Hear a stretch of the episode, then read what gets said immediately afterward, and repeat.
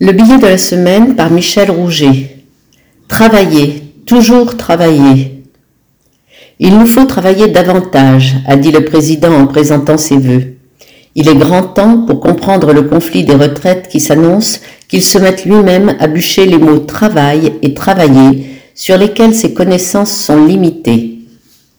Il les a répétés 17 fois comme un slogan pointé sur les chômeurs aux droits de nouveau amputés ou comme s'il tournait en rond, enfermé dans l'idéologie, impuissant à parler du travail réel. Le problème est ancien.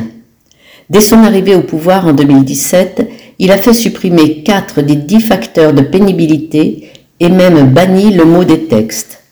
Sa saillie Je traverse la rue et je vous en trouve un travail est resté célèbre. Il est temps qu'il bosse la question.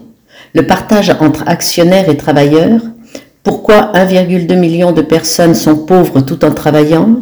Pourquoi les plus de 55 ans sont empêchés justement de travailler davantage? Pourquoi tant de métiers n'attirent pas Etc.